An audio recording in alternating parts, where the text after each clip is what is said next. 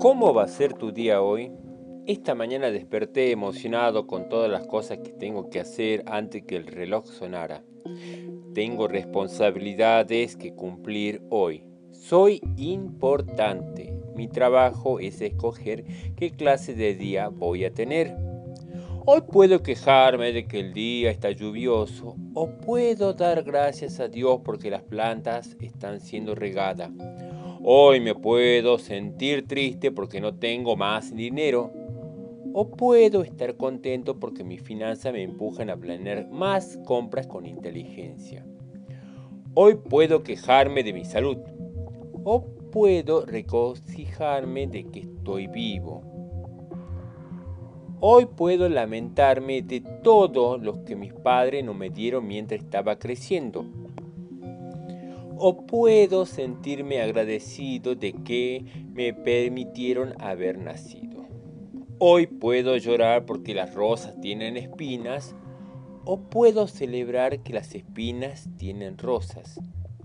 Hoy puedo autocomplacerme por no tener muchos amigos o puedo emocionarme y embarcarme en la aventura de descubrir nuevas relaciones. Hoy puedo quejarme porque tengo que ir a trabajar. O puedo gritar de alegría porque tengo un trabajo.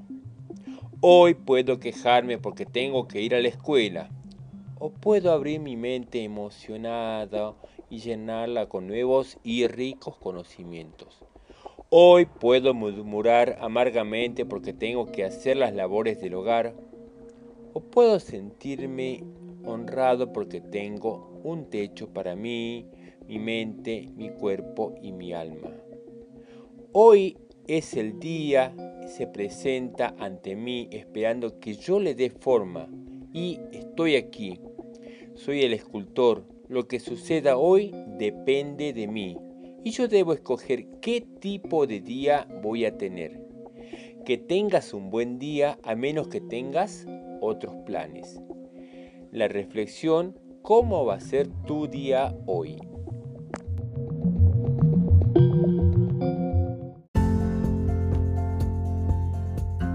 Abrazos. Un simple abrazo nos estremece el corazón, nos da la bienvenida y nos hace llevadera la vida.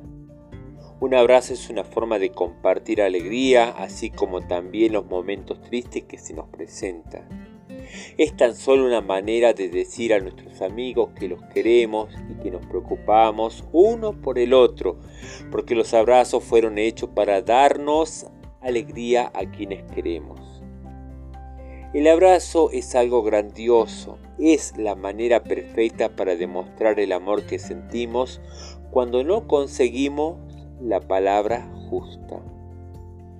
Es maravilloso porque tan solo un abrazo dado con mucho cariño hace sentir bien a quien se lo demostramos, sin importar el lugar ni el idioma, porque siempre es entendido.